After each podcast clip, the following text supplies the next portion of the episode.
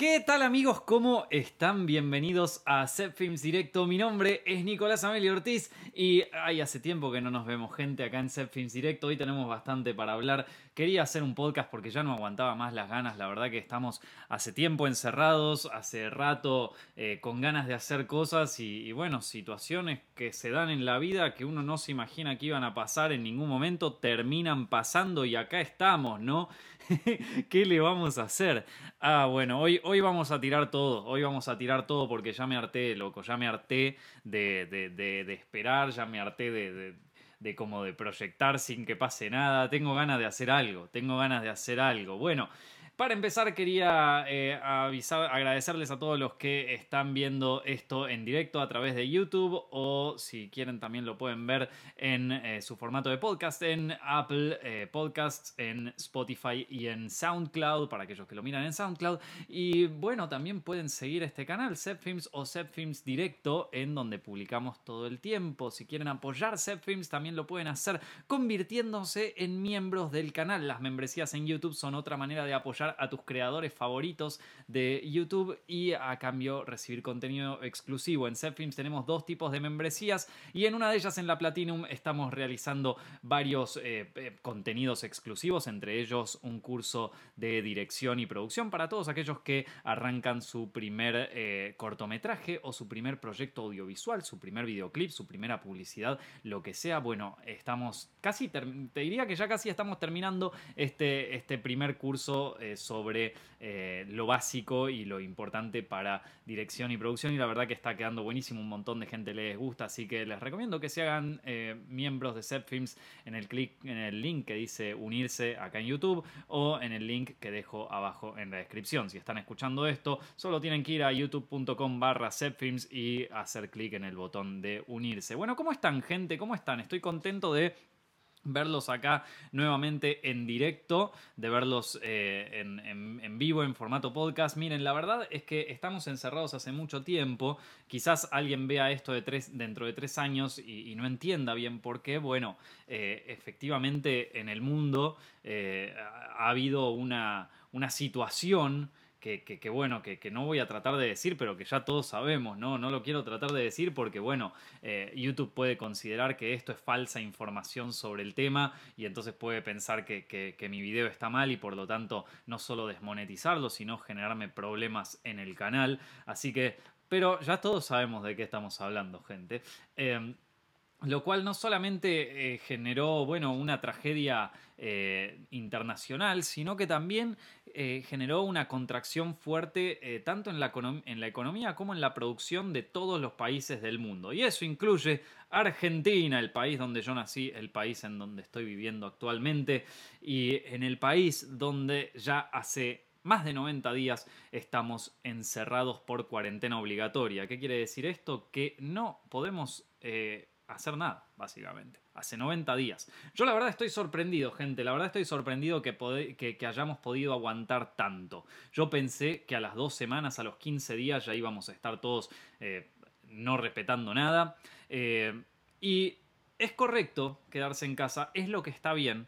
Y como, si se quiere, eh, miembro influyente dentro de la comunidad de Internet, voy a decir eh, lo que es correcto, que es eh, que hay que quedarse en casa y que estamos haciendo todo lo posible en conjunto con eh, todo el aparato gubernamental del país para que no se propague más el virus. Ahora, dicho esto, y con eso termina la, la parte publicitaria, loco, estoy harto de esto. Estoy, eh, ya, me afecta psicológicamente y lo quería compartir acá con ustedes también porque eh, no, no creo que sea el, el, único. O sea, ya me está destruyendo psicológicamente al punto de que yo cuando empezó todo esto, cuando empezó la cuarentena, y de hecho tienen un, un video ahí que yo hice, un, un, directo, el podcast anterior a este, que se hizo una semana o dos después de que arrancara la cuarentena, eh, ya, les había dado mi visión, ya les había dado eh, mi punto de vista sobre la situación y creo que esto merece una actualización. Y es que en aquel momento yo tenía bastante, o sea, estaba bastante asustado con el tema porque verdaderamente no conocíamos nada y también estaba bastante cauteloso frente a, bueno, a, lo que podría llegar a ver y a lo que me podría llegar a manipular. Yo no sé si se acuerdan que para ese momento varios médicos del mundo estaban anunciando el fin de los tiempos. Creo que a tres meses nada más de, ese momento, eh, muchos de nosotros podríamos decir, bueno, ¿dónde se metieron todos esos médicos eh, apocalípticos? El equivalente al, loco ese que está en la calle que dice, se viene el fin del mundo. Bueno, equivalente a eso, que nos generaron tanto terror en la gente y que generaron tanta, eh, bueno, que de alguna manera se generaron un espacio de poder, aprovechando el miedo de la gente. Bueno, ¿dónde están ellos ahora, no? Porque pasaron tres meses, en algunos países ya, digamos que la curva bajó, no quiere decir que no pueda volver a subir, no quiere decir que este no sea el fin de los tiempos, pero tampoco quiere decir que mañana pueda caer una bomba nuclear y matarnos a todos, ¿no? O sea, digo, si vamos a hacer, eh, eh, si, vamos a hacer capitalismo del miedo, o sea, si vamos a capitalizar el miedo, bueno, sí, puede, puede, puede, venir una bomba nuclear y matarnos a todos, ¿no? Pero lo que voy es, em, en aquel momento eh, el miedo, digamos, y, la histeria colectiva era un, factor muy importante en esto. Habiendo pasado tres meses, yo ya toqué el punto, viste, cuando ya te dieron, te pegaron, te pegaron, te pegaron y ya no lo sentís más pues ya está, bueno, estoy en, esta situación. En la situación tan de tal hartazgo mental que ya directamente prefiero, realmente prefiero salir y, enfermarme. Eh, o sea, si, si, si, no si no existiera la posibilidad de contagiar a otros, o sea, si este virus yo supiera que solo me lo contagio yo, ¿sabe cómo salgo? Y si tengo la posibilidad de enfermarme, bueno, loco, ¿sabes qué? Prefiero enfermarme y pasarla mal que morir en vida durante tres meses. Estoy hace tres meses acá encerrado. Y bueno, esto es una opinión personal, gente. No quiere decir que sea lo correcto. Lo dije al principio de todo esto. Pero, em, pero bueno, es que no, es que ya no, no, eh, no daba para más, loco no, da para más. O sea, ya, ya realmente a esta altura ya me sorprende lo, dócil que es la, sociedad, porque realmente, digo, no, no, estoy invitando a que de repente salgamos todos a la calle, ni ahí, ¿eh? Em, pero, pero lo que digo es que es, realmente sorprendente que, todos podamos haber acatado las reglas con todas las... Eh, las, cosas en contra que eso implica para, para nosotros como personas, ¿no? Em, pero sí, en resumen, me está afectando psicológicamente, loco. Aparte, em, y, quiero, quiero que quede en algún lugar puesto, eh, porque el, último podcast que hice es como que me quedó bastante... Me, quedó bastante bien el tema de que, viéndolo hoy en perspectiva, me alegro de, haber dado mi opinión en aquel momento, porque en, ese momento parecía una opinión medio como, como dale, Nico, no, esto no, no lo digas, viste, que la gente está tomando posiciones extremas, eh, pero, pero todo lo que dice eh, los organismos de la salud está bien y, no vayas a cuestionar nada, viste. Y, y, viéndolo en perspectiva es como que digo, bueno, mira, la verdad es que no estuvo mal eh, decir mi opinión en aquel momento. Y ahora, bueno, quizás en algún momento en el tiempo, mucho más adelante, se... Se, empiecen a, ver o se empiecen a tomar en cuenta un poco los aspectos psicológicos que tiene un encierro tan largo, ¿no? Tres meses es mucho tiempo. Eh, y aparte tres meses en donde, bueno, a ver, eh, digo, eh, yo también tenía mis cosas, mis proyectos, mis ideas. Y bueno, alguien me va a decir, bueno, Nico, pero es eso o te morís, ¿viste? Mariano Bondar, eh, que es un youtuber de Argentina, hizo un video que, me hizo reír un poco, eh, que, como que llevó esta actitud al extremo. Eh, pero, pero es un poco verdad, loco. O sea, la verdad es que, es que yo no sé hasta qué punto. no, nos va a afectar psicológicamente esto. Y bueno, nada, no sé qué, qué, qué opinan ustedes. Se los voy a estar preguntando después cuando, cuando lea más sus comentarios, pero la verdad es que me tiene medio, eh, medio mal, loco. La verdad es que extraño mucho eh, ir, a, ir a la oficina. Eh, ustedes no sé si lo saben, pero bueno, los que son miembros de, de lo saben, pero em, nosotros justo estábamos en periodo de mudar la oficina. Entonces es como que, además de todo lo que implica eh, los problemas de una mudanza, eh, el estudio en sí de Zepfilms eh, lo, lo, tuve que cambiar todo y entre medio me tocó la cuarentena, así que no tenemos estudio en este momento. lo cual está un poco bueno porque no tengo que pagar alquiler, pero por otro lado es como bueno, me, quitaron mi hogar de trabajo, chicos.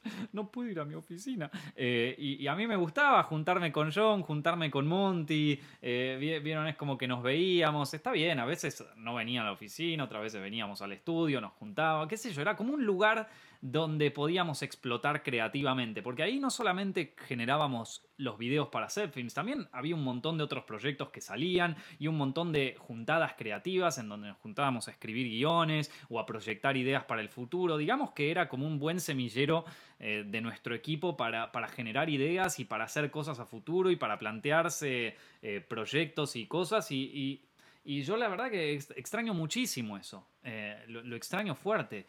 Otra cosa, bueno, y digamos que, ese proyecto, bueno, ya digo, estos meses es como que, se está deteriorando fuertemente, ¿vieron?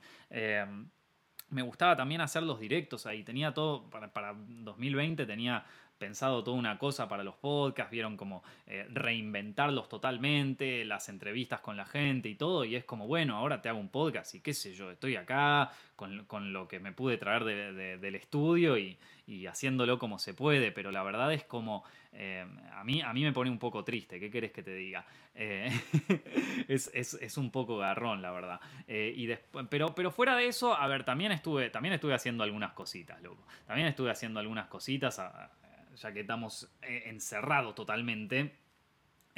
estuve haciendo algunas cosas como que, por ejemplo, bueno, subiendo los videos, como ven, lo, bueno, lo bueno de, hacer self-films es que pudimos encontrarle la vuelta entre nuestro equipo para poder seguir trabajando todos juntos, ¿vieron? Entonces eh, podemos seguir subiendo videos al canal y está todo más que bien. Pero, eh, pero en cuanto a... Eh, bueno, y o sea, eso, en cuanto a eso, el canal se mantuvo saludable y, está todo bien. Yo enterándome de otros, de otros canales de YouTube y de otra gente, sé que se vieron fuertemente afectados por esto, eh, pero, pero bueno, por suerte en nuestro caso dentro de todo, dentro de lo que se puede pedir, está todo más o menos bien, ¿viste? Eh, después, eh, como saben, estuve haciendo, estuve dando un curso online, que eso estuvo buenísimo. Eh, lo seguimos dando, está haciendo en vivo todos los viernes para miembros Platinum de Zepfilms. ya casi terminamos este, pero vamos a hacer otro, probablemente de guion o de análisis cinematográfico, así que ya se pueden ir anotando. Y después estuve escribiendo un guion de un largometraje, loco. Em, pues yo tenía, ganas de, escribir un guion y, la verdad es que no, encontraba tiempo. Yo siempre escribía guiones en, los viajes, cuando me iba de viaje o alguna cosa así, porque era el lugar donde, bueno, donde tenía como un espacio temporal para escribir. Eh, y, había dejado el hábito porque el, año pasado había terminado un guion de largometraje que eh, tuve la fortuna de, poder haber vendido esos derechos para, para, una productora, así que bueno, ese guion por lo menos durante los próximos tres años ya no me pertenece. pero la cuestión es que, eh, es que había quedado, o sea, fue la primera, la primera obra que, podí, que yo como, como escritor, si se quiere, como guionista, eh, pude, pude vender. Entonces, digamos que a, muchos te dicen que, bueno, vos no sos cineasta hasta que no haces una película, o es, es como siempre, siempre tenés que estar un paso más arriba. Bueno, vos no sos guionista hasta que no escribiste un guion. Bueno, escribí un guion Ah, no, no, no, pero no soy guionista hasta que no lo vendiste. Bueno, lo vendí. Eh, no, soy guionista, hasta que no gane un premio. Entonces nunca vas a hacer nada. Eh, pero, eh, pero siempre puedes subir un escalón siguiente, ¿viste? Y, esto para mí fue un escalón, porque es como de repente darle.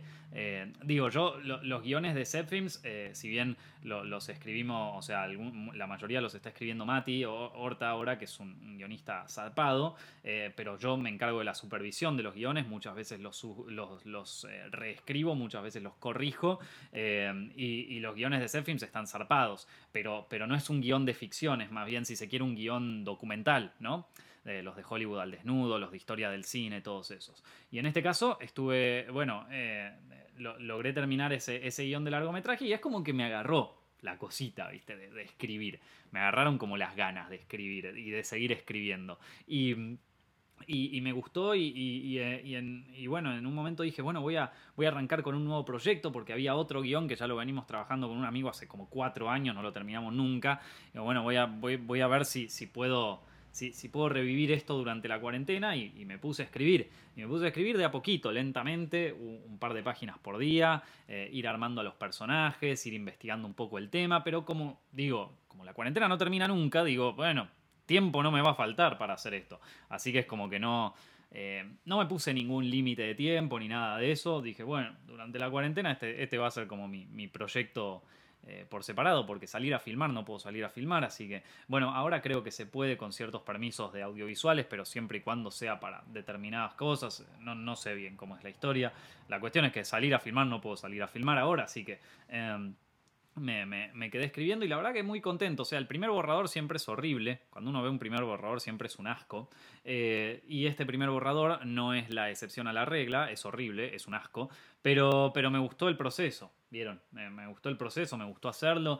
Eh, ahora, en estos meses, voy a, voy a ponerme a corregirlo un poquito, ¿viste? A desarrollar un poco más a los personajes. Pero la verdad es que de toda la cuarentena, de todo lo malo que fue la cuarentena, y te digo, fue algo que me afectó psicológicamente fuerte, eh, creo que eso fue como lo más lindo. O sea, fue lo más. Eh, lo, como que digo, uy, bueno, por lo menos algo bueno trajo todo esto, ¿no? por otro lado, también me di cuenta de lo importante que era salir para mí, ¿no? O sea, de salir a, la calle, de salir, eh, de, salir a verme con gente, de, encontrarme de cosas. Yo siempre, siendo una persona bastante introvertida, eh, siempre pensé que, ese era como un aspecto, eh, como una debilidad mía, ¿no? Como de estar con gente. Y la verdad que a veces es donde yo me harto de estar con gente, la verdad. Pero... Em, pero... Pero también es algo que necesito, loco que necesito. Me di cuenta lo importante que era para, mí salir, armar proyectos de repente, ¿no? Me, me, volví, eh, digamos, como un, adicto a la, producción, ¿no? De, poder salir a filmar y ese tipo de cosas. Pero no solo te digo de salir a filmar una película, también de salir a filmar un blog, ponele. O sea, de salir a filmar los, los videos que hacía para mi canal personal o ese tipo de cosas. Es como el último que hicimos fue en la premiere de Annabelle, que fue exactamente hace un año. Y, y fue re divertido hacer eso, ¿viste? Y de pronto es como que digo, ah, Qué lástima, loco, qué bien que la tenía, qué libre que era, la libertad que manejaba, loco. Creo que a partir de ahora vamos a, reconsiderar un poco nuestras libertades individuales, ¿no? No sé si a ustedes les parece lo mismo. Capaz no, capaz que a algunos les gustó esto, capaz que a algunos les gustó estar encerrados, no lo sé. Em, pero en Europa y en Estados Unidos, digamos que eh, a pesar de que todavía haya picos y a pesar de que una segunda ola está no se sabe si puede pasar, pero podría llegar a ocurrir. Me interesa saber qué opinan mis, mis eh, amigos, mis, mis seguidores españoles ¿no? De, toda esta situación, porque fueron los que más se vieron afectados con este tema, pero digamos que ahora ya están volviendo a la normalidad de a poco, lo cual me alegra muchísimo. Tengo muchos amigos en España y, y, la verdad que, sobre todo tengo un muy buen amigo mío que vive allá con quien estuve bastante al día de, toda la situación y que me iba manteniendo al tanto. Y, sé que pasaron por un sufrimiento enorme porque España fue uno de los países que más le pegó toda esta pandemia y ahora me alegra muchísimo de que estén pudiendo volver a salir, vieron, de que estén pudiendo volver a, moverse, porque como te digo, no es solamente feo el tema de, que hay un virus letal y que de repente eh, la muerte se vea como, aparezca como algo más cotidiano, ¿no? O por lo menos algo que de repente está ahí, ¿viste? Está ahí. O sea, está siempre ahí. Uno te puede agarrar un paro cardíaco cualquier momento del día. Pero en este caso vos lo tenés ahí en las noticias, lo tenés ahí en, la calle, lo tenés en la gente. La gente tiene esa cara de que la muerte los está echando, ¿vieron? Entonces em, eh, es, horrible verdaderamente eh, vivir con eso y que se pudiera salir de a poquito en algunas zonas de, España y todo eso, eh, a mí me, pone muy feliz, por más de que acá todavía estemos súper lejos, ¿no? Pero, pero me pone contento ver que, estén contentos y se nota, lo veo en las historias de Instagram de mis amigos españoles que están más contentos, de que se les nota una alegría, como que salieron de un infierno, que esto verdaderamente es un infierno, loco. Em, así que, em, pero bueno, la cuestión es que ya de a poco se van implementando nuevas como eh, opciones para para poder ir al cine, para poder ir a ver películas y quizás se cumpla el sueño de Christopher Nolan de poder sacar su película Tenet, ¿no?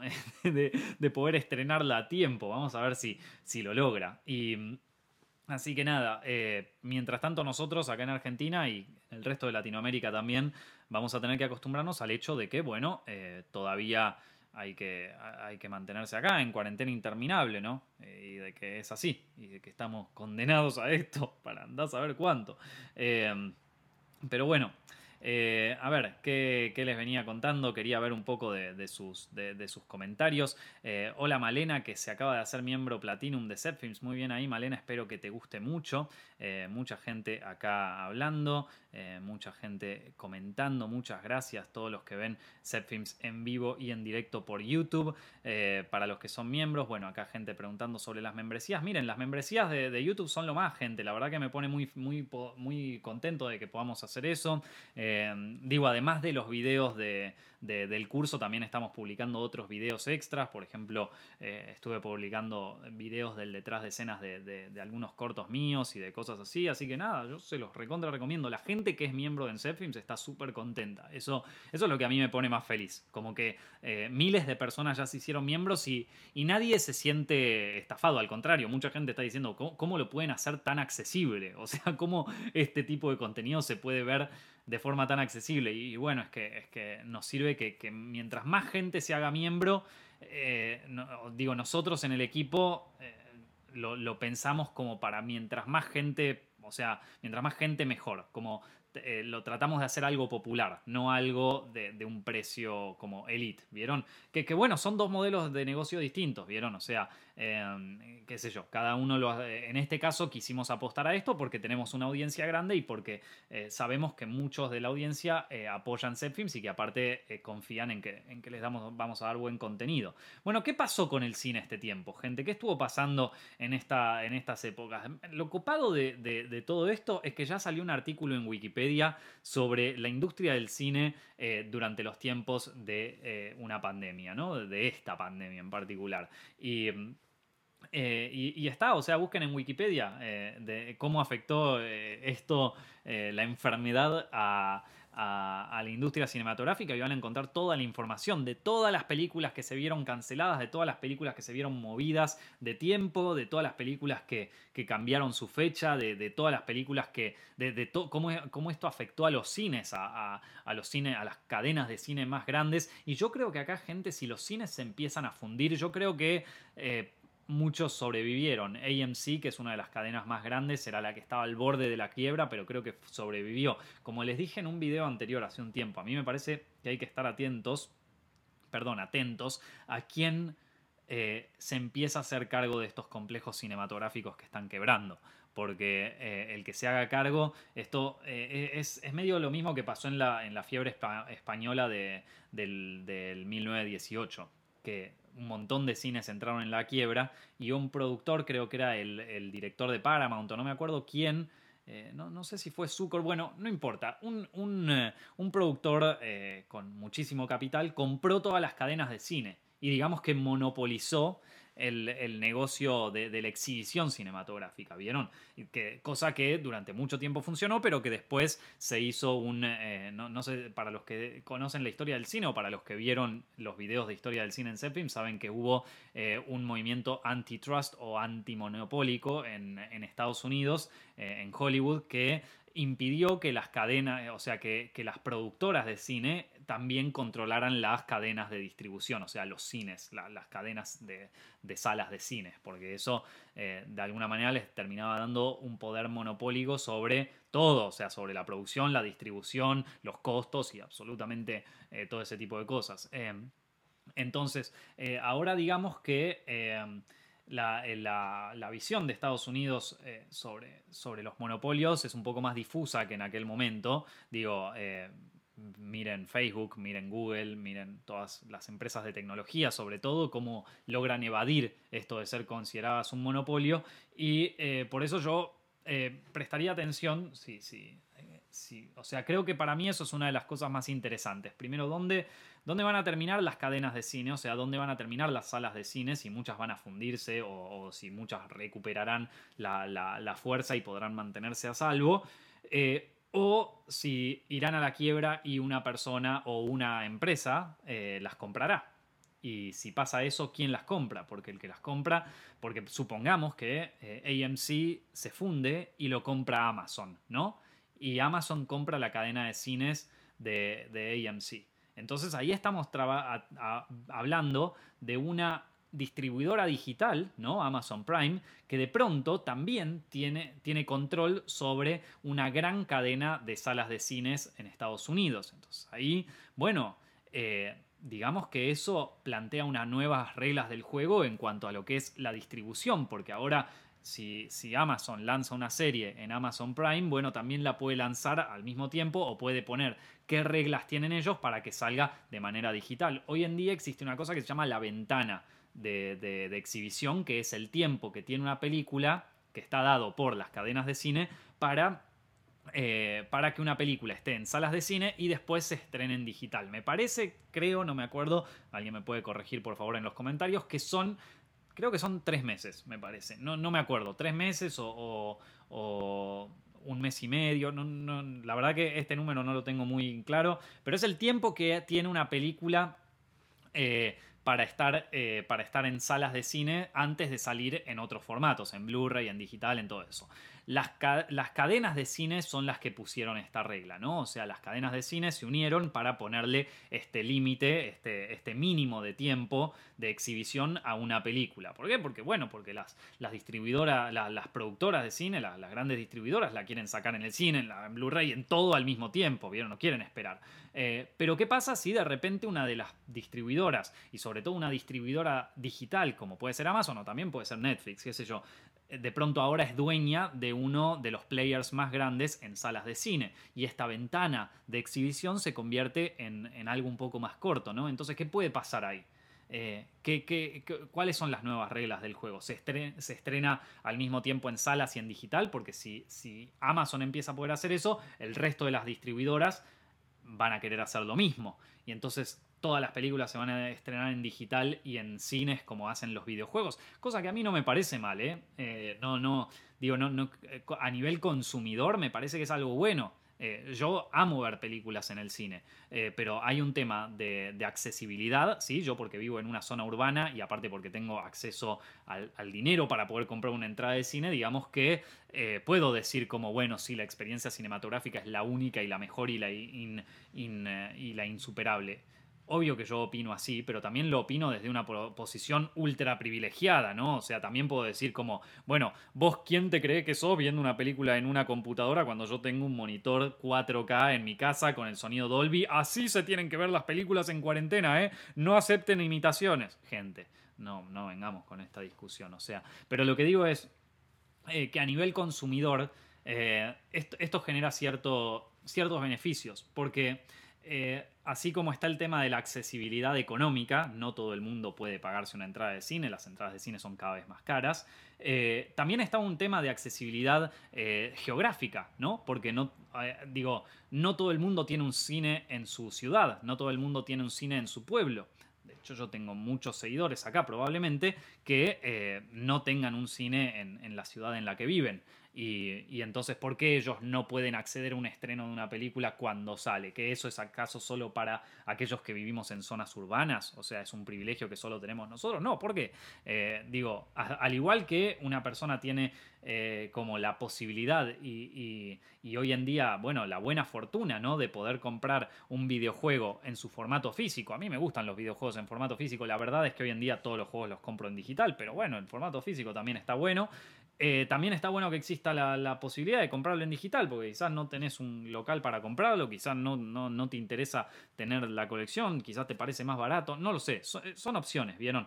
Pero a nivel negocio, bueno, ahí tenemos otra historia, ¿no? Porque ahí volvemos a este tema de antitrust y de antimonopolios de, eh, de principios del siglo XX. Entonces, ¿a dónde va esta historia? Creo que eso para mí es como lo más interesante eh, que plantea esta pandemia en cuanto a la exhibición y a, la industria cinematográfica. Por otro lado, tenemos que, bueno, al, haberse cancelado tantos festivales y al haberse cancelado tantas, eh, tantos eventos cinematográficos, eh, ya lo que sería el mercado de cine para el año 2020 y poco más también del 2021 quedó totalmente parado.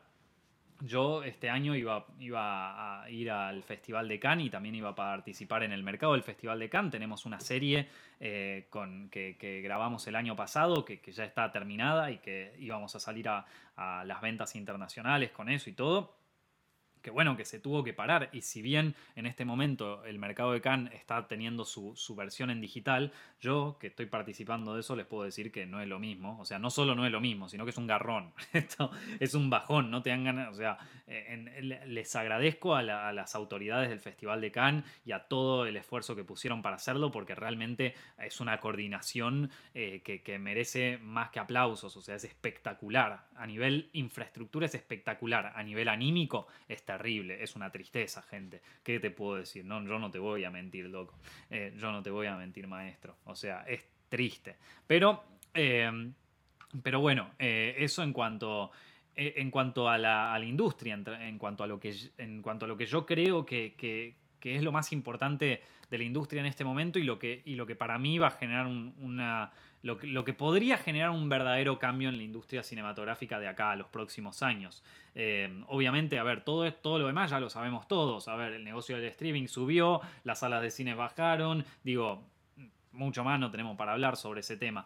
Va a haber películas que hablen sobre la pandemia y sobre todo esto. Mira, yo te soy honesto. Mm, eh, o sea, no es que estoy hablando con guionistas muy importantes ni nada, pero hablando con toda gente de la, del mundo del cine, la mayoría no quiere saber nada más con la pandemia. Yo creo que nadie quiere hablar más de este tema. O sea, yo creo que ni las audiencias, o sea, cuando se termine toda esta pesadilla, ya está. Nadie quiere hablar más del tema, nadie quiere saber nada más con el tema, nadie quiere, o sea, todos queremos hablar de otras cosas, para mí, creo. Em, entonces, a mí me parece que no se van a hacer tantas películas sobre toda esta situación. Quizás una, dos, qué sé yo.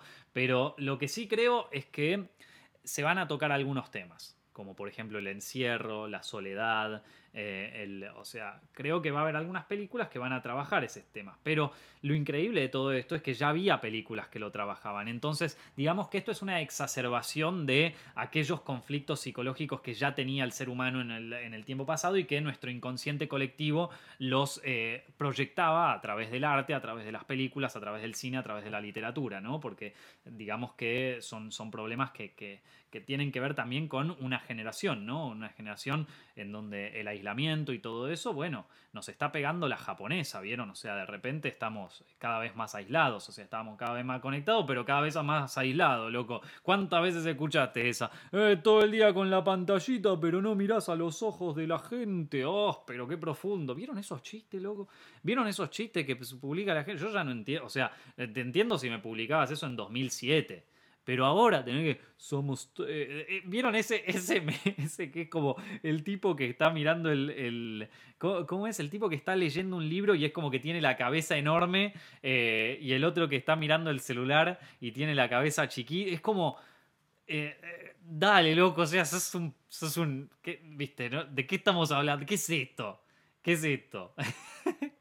O sea, a mí me parece cualquiera que la gente siga compartiendo eso. Eh, son esos, esos, memes, ¿no? No, son como cómics así, medio como... Eh, que, así súper filosóficos, pero, pero no lo son en realidad.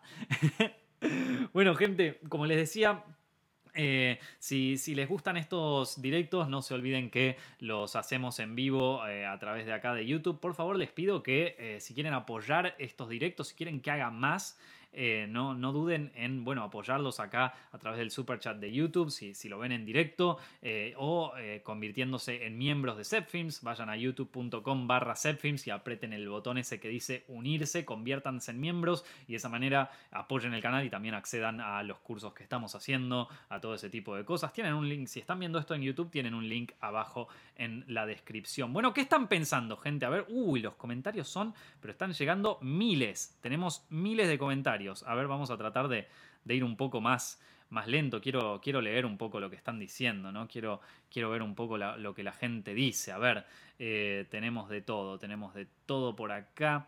Eh, veo más comentarios. ¿Qué comentarios? Me acuerdo que en Cannes hubo una polémica, ya que una película que participó y no pasó por cine. Eh, no, eso era en, en cuanto a lo. Eso fue en cuanto a los. En cuanto a los Oscars fue que, fue la, polémica de los Oscars con Netflix en algún momento, que decían que para participar de un Oscar uno tenía que formar parte de, o sea, tendría que haber estrenado en salas, ¿no? Eh, después, ¿qué más tenemos por acá? Bueno, gente, ¿cómo están? Eh, a ver, Eh, hay un montón de cosas ahí. Está hay una hablando un poco también sobre los autocines. ¿Qué opinas de los autocinemas en Argentina? ¿Hay algún proyecto para abrir autocinemas? Claro. Bueno, ese es un tema interesante. O sea, cuando eh, con todo esto de la pandemia también surgieron los... es, como para, para evitar eh, el, contacto cercano con las personas, para lograr este distanciamiento social y la posibilidad de ver una película, se, generó esto de, que revivieron los autocinemas. Yo personalmente, si bien me parece como algo eh, nostálgico y lindo y, a Tarantino le debe gustar y qué sé yo, pero, pero a mí... pero a mí no, la verdad que no no, no me gusta mucho. perdón, no, no es que no me gusta mucho, sí me gusta, pero no, no, no le veo mucho futuro, la verdad. Me parece que una vez que se termine, ya, ya está. o sea, se terminó ahí. Em, después acá eh, quieren colaboraciones, quieren entrevistas, lo estoy leyendo por acá. Em, a ver, eh, sí, como les digo, eh, este año tenía bastantes planes para lanzar nuevas entrevistas lo que ocurrió fue esto, ¿vieron? Entonces es como que digamos que ahora está medio complicada la situación como para lanzar de nuevo toda una, toda una maniobra. Pero de todas maneras tengo ganas de, volver a entrevistar gente en los directos y también tengo ganas de, entrevistar gente de YouTube que, que quizás hable de otros temas, que quizás no sean como youtubers que están creciendo o, creadores de contenido más eh, como eh, generales. Estoy, eh, digo, me gustaría hablar con, con un poco de creadores de contenido que hagan más contenido, qué sé yo, por ejemplo, de, temas como de finanzas, de política, de cosas así, un, par de temas un poco más adultos, no lo sé. me parece que este año estaría bueno para todo eso. de, qué sé yo, de... de Eh, de, educación, vieron de, biología, no lo sé, de, temas que, sean así interesantes, pero no solo por, el tema de entretenimiento, sino también por el tema educativo y también un poco por, por su visión de las cosas, porque realmente... Eh, uno a veces tiene una visión que está, digamos, un poco comprimida por eh, nuestro, nuestro nivel de apreciar las cosas, ¿no? Por eso yo digo que a veces está bueno salirse de nuestra zona de confort, ¿vieron? Si tu, si tu única fuente de educación son los hilos que lees en Twitter, y bueno, probablemente estés muy limitado en cuanto a tu visión sobre el mundo, ¿viste? Entonces, eh, está bueno a veces como abrir un poco eh, nuestros horizontes dentro de todos los aspectos, ¿vieron? Dentro de todas las cosas que, uno, eh, que uno ve en el mundo. Y, y, bueno, creo que, creo que haciendo cosas así se podría, se podría hacer algo bueno. Pero bueno, siendo que estamos en pandemia y siendo todo eso, me parece que, está un poco, más, un poco más complicado que normalmente. A ver, Muchos me están preguntando si vi Dark. Eh, yo vi la primera temporada, la verdad que ya no me la acuerdo tanto. Me había gustado, pero eh, honestamente en este canal yo, bueno, hablo más de películas y honestamente estoy tratando, o sea, estoy tratando de ver solo películas. Casi, casi no miro series y no es porque me quiera poner en, un, eh, en una posición así de, de engreído ni de que las películas estén por encima de la serie ni nada de eso. Es solo que las series me vuelven eh, extremadamente adicto. Y eso yo lo veo como un problema. Bienvenido a Fanático del Cine, a las membresías de Zepfilms. Espero que te gusten, te mando un abrazo grande. Em, a ver, ¿cuál, cuál es el, problema acá con, que tengo yo con las series? Me vuelvo adicto. Y es verdad que algunas series está bueno estar adicto porque están buenas, pero la mayoría de las series, seamos sinceros, la gran mayoría de las series son el Paco, son el equivalente a lo que en Estados Unidos se conoce como el crack.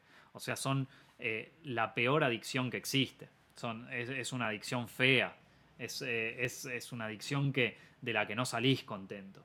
Yo me pasa que, y como yo me vuelvo adicto con cualquier serie, porque miro cualquier cosa y es como que de repente, ah, ¿qué, qué, va a pasar con el protagonista? ¿Qué, qué va a pasar con...? con eh, como que veo el capítulo, ya ni siquiera me interesa ver si, si me abre un poco mis, eh, mis, expectativas cinematográficas. No, no, yo ya pierdo el interés totalmente de eso. Quiero saber, ¿el personaje está embarazado o no?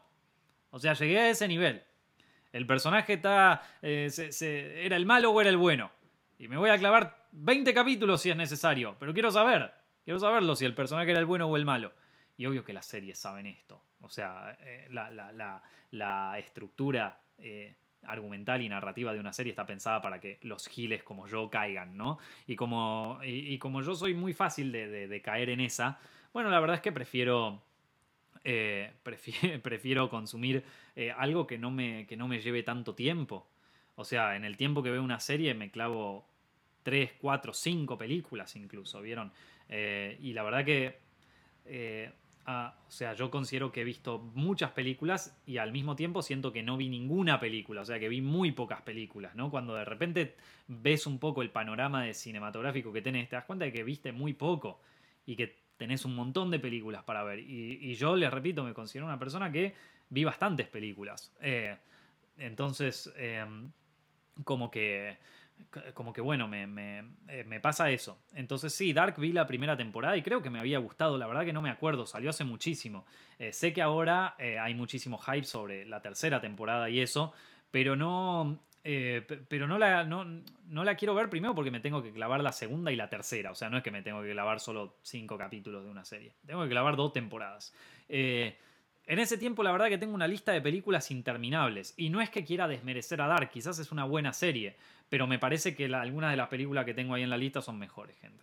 Eh, eh, y, me quiero poner, y, o sea, y me, quiero poner a ver, a ver películas, loco, la verdad es eso.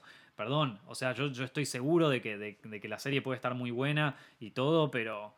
Pero, eh, pero bueno, nada, espero que, la disfruten y si, si, está muy muy buena y en algún momento tengo tiempo, la miraré.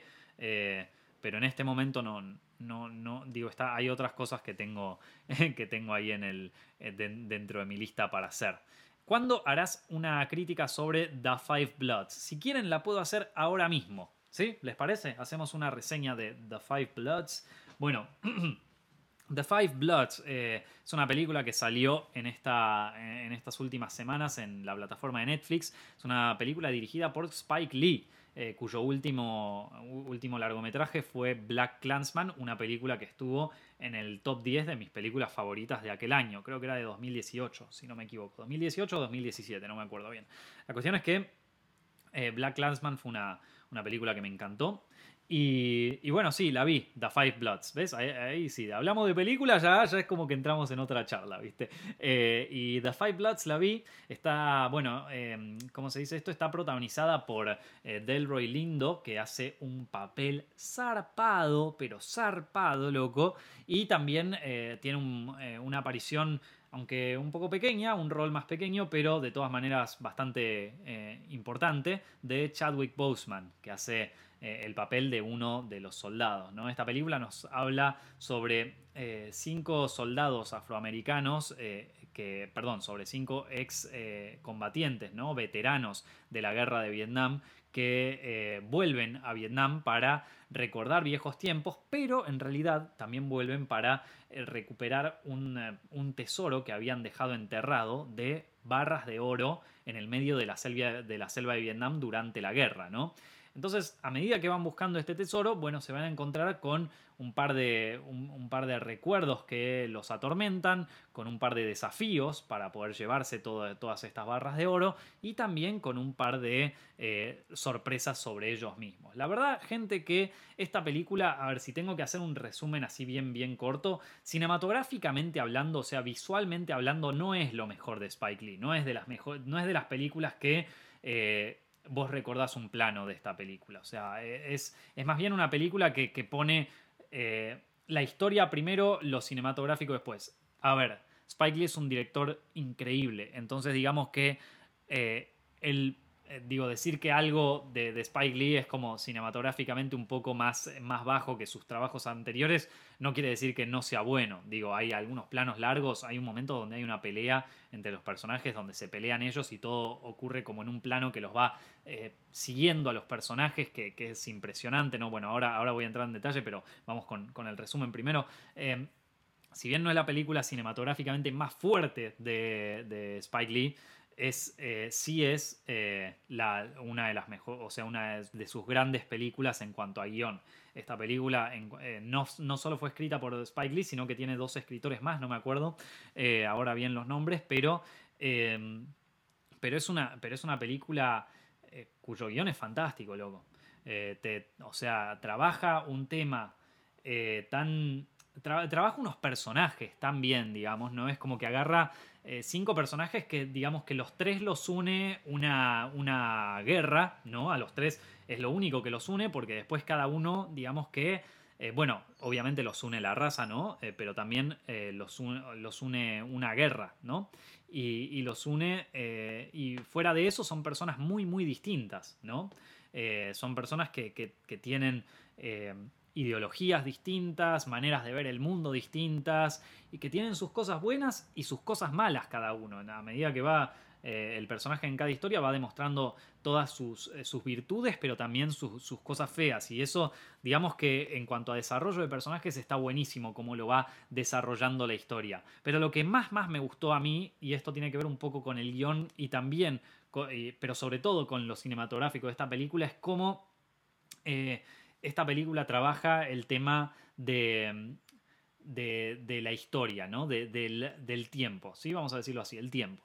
El tiempo cinematográfico para mí es una de las, de las cualidades más impresionantes que tiene el cine, ¿no? La manera de poder trabajar el tiempo eh, en una película son innumerables, porque bueno, tenés el montaje, entonces vos podés eh, cortar de una escena que, de algo que ocurre un día a cortar de un momento a otro algo que ocurre mil años después, ¿no? Tenemos el plano ese de, de Kubrick, de Odisea del Espacio, donde el, el chimpancé este tira el, el, el, hueso para arriba y después por un corte nomás tenemos el paso de tiempo que nos lleva miles y miles de años en el futuro. Bueno, eh, el tiempo en el cine es una de las cosas que para mí más eh, se pueden trabajar y que digamos que más eh, eh, virtud tienen en una película. Y esta película, digamos que, o sea, The, Five Bloods, para mí que es lo mejor que tiene la peli. O sea, para mí es lo que más me gustó. y y eh, a ver, es, como, o sea, su, tema principal es obviamente la historia, la historia dentro de un determinado, dentro de una determinada época, dentro de un determinado grupo eh, minoritario, dentro de un determinado grupo racial, si se quiere, eh, en un contexto estadounidense, obviamente, ¿no? Y es una, e, es una, película que nos muestra que a través de las generaciones, digamos que la historia es tan presente como pasado. Entonces, eh, si bien nosotros estamos viviendo en un presente, también estamos viviendo nuestro pasado al mismo tiempo. Y las dos cosas es como que en esta película confluyen todo el tiempo. Déjenme darles un par de ejemplos, ¿no? Porque eh, lo, que hace muy bien esta película es, eh, de alguna manera, un poco fantástica mezclar, fundir mucho el presente con el pasado, ¿no? Entonces, eh, de golpe tenemos a los personajes que eh, durante los flashbacks en la guerra de Vietnam tienen, la, o sea, tienen el mismo físico, tienen la misma contextura y lo mismo todo que tienen ahora. Entonces, uno podría decir, bueno, pero es un error. O sea, es un error de, la película de haber eh, usado a los mismos actores en una época que en la otra. Pero a ver, digamos, es una película de Spike Lee. no, no, no creo que sea un problema de presupuesto contratar a otros actores, ¿no? O sea, decir como, bueno, tengamos la versión eh, eh, actual de los actores y la versión joven de ellos, ¿no? Digamos, es una decisión de producción que a nivel presupuestario no es una diferencia enorme. Entonces, eh, esto es una decisión de dirección, o sea, es una decisión, yo quiero que los personajes sean así, no es como, bueno, me salió mal, perdón, la cagué. O sea, es, eh, es una decisión así de, de, parte del director que lo quiere tener así. Entonces, uno se pregunta, bueno, ¿por qué? Porque justamente es esto, es la búsqueda de el presente, mezclar, o sea, de mezclar la historia con el, con, con el presente de los personajes. Personajes que eh, no solamente los golpeó el tiempo, sino que también los golpeó sus propias experiencias de vida, ¿no? O sea, tenemos, un, o sea, tenemos desde el personaje que eh, fundió su, propia empresa, eh, hasta el personaje que se volvió un fanático casi fanático religioso, ¿no? De, de, Trump y de, y de todas las, sus, sus políticas actuales. Y después tenemos un personaje que es absolutamente lo contrario, pero que tiene problemas con su familia, ¿vieron? Entonces, eh, eh, y, y, cuyo hijo aparte es como el, el, eh, profesor en una, en, una, en una universidad de lo más liberal. Entonces es como que de repente tenés todo este, este grupo de personajes azotados por el tiempo y también por sus experiencias personales, pero no solamente pasa esto con los flashbacks hacia Vietnam, en donde vemos a los personajes teniendo más o menos la misma edad y el mismo físico que tienen en el presente, o sea, digamos que estamos viendo casi, te diría, una visión subjetiva de los personajes, ¿no? El director no es que nos quiere mostrar una visión realista de lo que en Vietnam, sino que nos quiere transportar como si yo te dijera al recuerdo de los personajes sobre aquella vivencia. Y como saben, los recuerdos son difusos, no, no nos acordamos las cosas tal cual pasaron. Por eso es muy difícil, si yo ahora te, te pido que me digas cómo era cuando empezó todo esto del coronavirus, cómo, cómo, te sentías vos. Y bueno, quizás se empiecen a, a, fundir un poco los recuerdos con la realidad, con las fotos que viste, con las cosas que, que escuchaste. Entonces es como que se empiezan a fundir y vos creás como tu propia imagen. Bueno, esto está llevado a través de la imagen acá, ¿no? Y por otro lado tenemos el tema de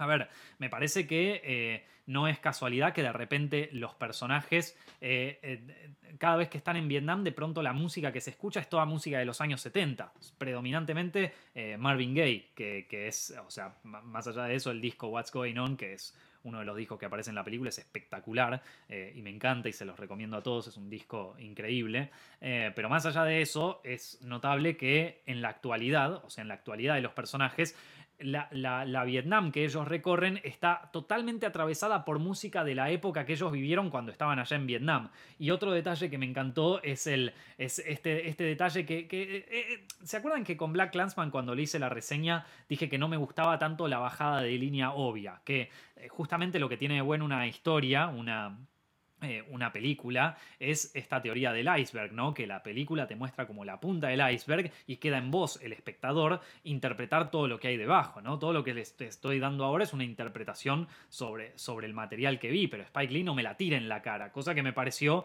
que ocurría en el epílogo de Black Clansman, ¿no? En esta película, digamos que no, no, no ocurre tanto eso por suerte y, y se pueden ver también como los como, ciertas, o sea, obviamente la película es, marca una crítica a lo que fue la guerra de Vietnam, sobre todo también, digamos que muestra eh, gráficamente, ¿no? Algunas críticas sobre la militarización de Estados Unidos y el ataque, y bueno, todas esas cosas que, que bueno, que si, si alguno de ustedes siguió lo que fue la, la, revolución, el Summer of Love de los años 60 y toda la, eh, eh, la, revolución de los derechos civiles en Estados Unidos en aquella época, bueno, las, las, conoce bastante bien todas esas imágenes. No es que, no es que, eh, no es que Spike Lee nos está mostrando algo que no vimos nunca, ¿no? Pero, em, pero lo que digo es como que esa parte la tenemos, pero por otro lado también de repente nos muestra, o sea, es como que nos muestra la dualidad también de las cosas, ¿no? Nos muestra, por ejemplo, una PSYOP, ¿sí? una, una operación de guerra psicológica de esta mujer vietnamita que, eh, hace, el, que hace como la, la radio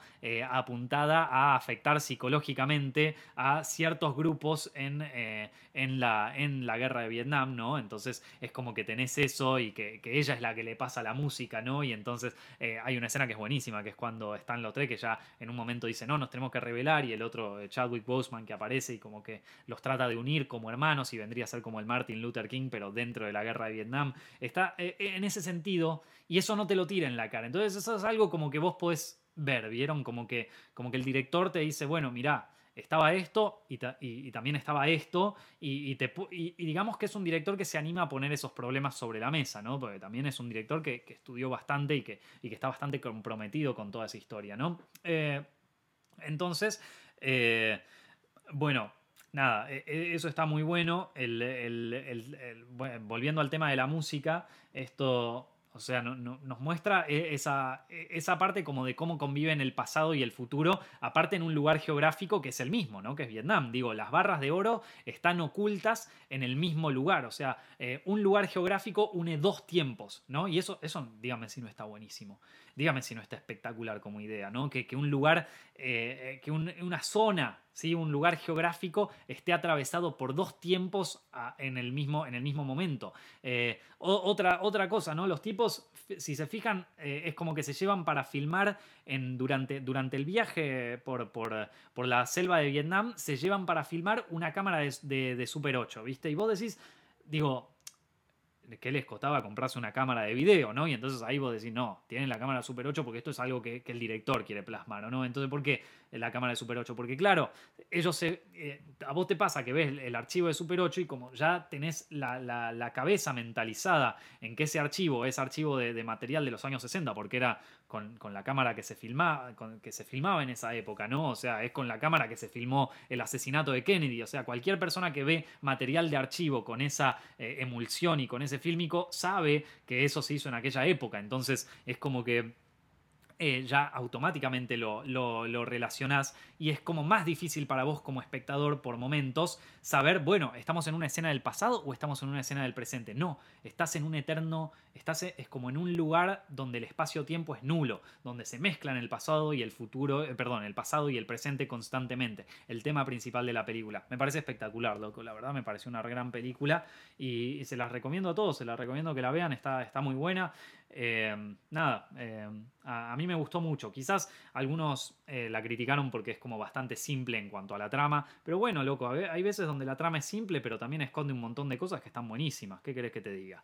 Así que, bueno, le sigo leyendo un poco acá sus comentarios. A ver qué están, qué están diciendo la gente. Bueno, muchas gracias a todos los que, los que ven este, este podcast en, directo. Eh, Nico, ¿viste la película Her? Sí, la vi. Eh, la, estamos hablando de la película de Spike Jones, supongo, la de... Eh, la, de bueno, sí, sí, la de 2013, ahí está. sí, la vi, me, parece buenísima, me parece una gran película. Me, gustó mucho. A ver qué, otras, qué otras noticias, qué otras cosas tenemos por acá. Eh, ¿qué, otros comentarios? Quiero leer un poco lo que, lo que está diciendo la gente, loco. A ver. Eh, ve la serie de Luis Miguel, creo que es una muy buena serie sobre este cantante mexicano, muy corta, solo tiene 13 capítulos. Eh, la fotografía, de verdad, te la recomiendo bastante. vi la primera temporada de Luis Miguel y me gustó mucho. me gustó mucho. Y, no te voy a mentir, cuando vi el tráiler de la segunda temporada de, la serie es como que dije, y sí, loco, se, ve bien, ¿qué te puedo decir? A ver, em, tenemos acá una pregunta de Daniel que dice, ¿qué te parece que la Academia de Cine obliga a rodar películas inclusivas? Eh, inclusivas si no te quedas fuera de los Oscars. La corrección política está acabando con la libertad creativa. Miren, yo creo que si uno sigue la, historia de los Oscars y la historia de Hollywood en realidad, Hollywood digamos que es una, eh, es una ciudad eh, que pertenece al estado de California, que es un estado eh, ultra, ultraliberal desde, desde, toda su historia, ¿no? Entonces, a ver, las políticas de, la corrección política y de la inclusión, que a ver, en mi opinión no es tan inclusivo, porque en algunos puntos es como es de alguna manera segregación, ¿no? O sea, estás, como medio. Eh, estás como medio segregando un poco a la gente. No me parece mal que, que, haya inclusión en la película si es necesaria, pero forzarlo, bueno, qué, qué sé yo, digamos que es como que, bueno, eh, cada quien tiene la libertad creativa de, hacer lo que quiera. Yo, la, verdad es que eh, uno tiene que, o sea, uno también tiene que poner primero su, libertad creativa y lo que quiera hacer creativamente y después, bueno, lo que, lo, que digan los parámetros de, la cultura de aquel momento. Pero digamos que eh, eh, esto en, Hollywood es todo el fue todo el tiempo así y, digamos que siempre Hollywood sobre todo tuvo una visión muy corporativista de esto. ¿A qué me refiero? A que eh, ellos piensan que es lo que consume la, mayoría o ven que es lo que consume la gente y entonces dice, bueno, vamos a a hacerle eco a, este, a este pensamiento, pero es una, es una mentalidad marketinera, si se quiere, no es una mentalidad eh, real. Para mí, eh, es, eh, o sea, no, no, no tiene un, basamento fuerte. O sea, yo te veo, yo te veo por ejemplo, esta, The Five Bloods, ¿viste? Que es una película que para mí es una película muy personal de Spike, de Spike Lee que, es una película que escribió el autor y que verdaderamente tenía ganas de escribir esa historia. Eh, ahora, eh, otro director la podría hacer, puede ser, no lo sé, pero me parece que es una película que, viene de, parte del director y que es el pensamiento real de ese director y que está buenísimo que lo pueda expresar. Ahora, eh, que, uno entiende, trate de forzar a otras personas a que lo hagan. Miren, yo la verdad es que no sé hasta, hasta qué punto aguanta eh, la idea. O sea, sí, lo, lo puedes implementar, pero hasta qué punto se va, se va a poder aguantar. Digo, en un momento se va a empezar a notar en los números y de, taquilla y en los números de interés de las personas. Y, bueno, ustedes saben cómo son las corporaciones. O sea, em, yo no te voy a negar que en Estados Unidos, porque después también hay que hacer las distintas O sea, las distintas excepciones, porque nosotros como latinoamericanos, la verdad que yo no soy europeo y no me voy a, no me voy a poner a hablar de, Europa, ¿no? Porque no, no, no, soy quien. Pero la verdad es que en Latinoamérica y en Argentina particularmente somos bastante de importar ideas de afuera, ¿no? O sea, de importar ideologías. Hay, tenemos conflictos internos en Argentina que nunca supimos eh, resolver y, sin embargo, eh, importamos ideas de afuera y, las aplicamos a nuestra cultura como si fueran propias, cuando en realidad le pertenecen a, Estados Unidos. O sea, la, historia del racismo en Argentina, por ejemplo, ¿no? Por dar un ejemplo, es muy distinta a la historia del racismo en Estados Unidos. Digo, acá directamente los eliminamos a todos, los matamos a todos, ¿entendés? ¿Y cómo convivimos con eso como, Argentina? Eh, y bueno, no lo sé, eh, pero, digamos que es una eh, tuvimos una historia distinta nosotros. Eh, entonces, no, no, eh, de repente no podemos tomarla, apropiarnos de o, importar una ideología que pertenece también a un contexto histórico estadounidense cuando a nosotros, digamos que, tendríamos que ver un poco la nuestra, qué fue lo que pasó con nosotros. La mayoría en Argentina no tienen idea de qué pasó con la población afroamericana, o sea, afroargentina. No tenemos ni idea. O sea, si yo le, yo le pregunto a cualquiera, a cualquier argentino, probablemente no sabe, no, no, no tiene idea que en un momento. Eh, o sea, ¿por qué no hay población afroargentina acá como si hay en Uruguay, por ejemplo? Eh, entonces, eh, bueno, si no, si no conocemos eso, entonces no, no hablemos, loco. No hablemos ni tampoco nos pongamos a ver qué, qué, qué ven los otros. Pero bueno, dejando ese tema de lado, para mí Estados Unidos tiene un problema fuerte con, ese, con esos temas, que lo tienen que solucionar ellos, ¿viste? Que, yo, a ver, no me puedo poner a opinar, sí te puedo decir que mis experiencias estando en Estados Unidos es que es un país, digamos, que, lo atraviesa fuerte, digo, hasta, eh, yo, yo, esto ya lo dije una vez en un, en un vivo de Instagram, o sea, yo me, pasó de, estar hablando en un bar eh, en Los Ángeles, en California, con una chica que... Eh, en un momento yo le digo que, yo soy latino y me dice, ah, pensé que era, que era francés. Y esta chica, que era súper liberal y todo, de pronto me empezó a tratar como, ah, mirá, bueno, sí, qué inclusiva que soy, estoy hablando con un latino. Pero en otras pas en, si uno leía un poco más que eso, leía también, lo voy a tratar medio como boludo, porque este tipo es, un poco inferior a mí, entonces lo tengo que tratar de otra manera. No no te digo que haya pensado eso, pero eh, ¿qué, te puedo decir? Entonces, eh, eh, entonces digamos que bueno, que es una, una, una por lo menos en Estados Unidos me parece que es una, una, política que, apunta más a, hacia, hacia, cierto sector y que digamos que no sé si ataca muy bien el problema o los problemas que tiene Estados Unidos. Pero les repito, yo no vivo ahí, yo no, yo no, no, no fui criado en esa sociedad y tampoco me siento con la idea como para entenderla, loco. ¿Qué querés que te diga? Apenas puedo entendernos a nosotros los argentinos, mira si voy a entender cómo, cómo, funciona, cómo funciona afuera. Eh, entonces, eh, nada, esto... Eh, acá me dicen lo, que pasó en Argentina fue la conquista. Ven que no tenés, o sea, no, después de la conquista, gente, estoy hablando de principios del siglo XX. busquen información sobre eso. ¿Quiénes fueron a, morir eh, a, las guerras internas de, acá de, Argentina en esa época? Eh, digo, ¿a quiénes se, Nada, o sea, eso es solo buscar en Wikipedia, ¿no? Tampoco es un trabajo muy, muy grande. Pero bueno, eh, espero que... Espero que hayan disfrutado este directo, chicos. La verdad que la pasé muy bien volviendo a hablar con ustedes cerrando un poco el, tema anterior, ¿no? Eh, porque acá me dice.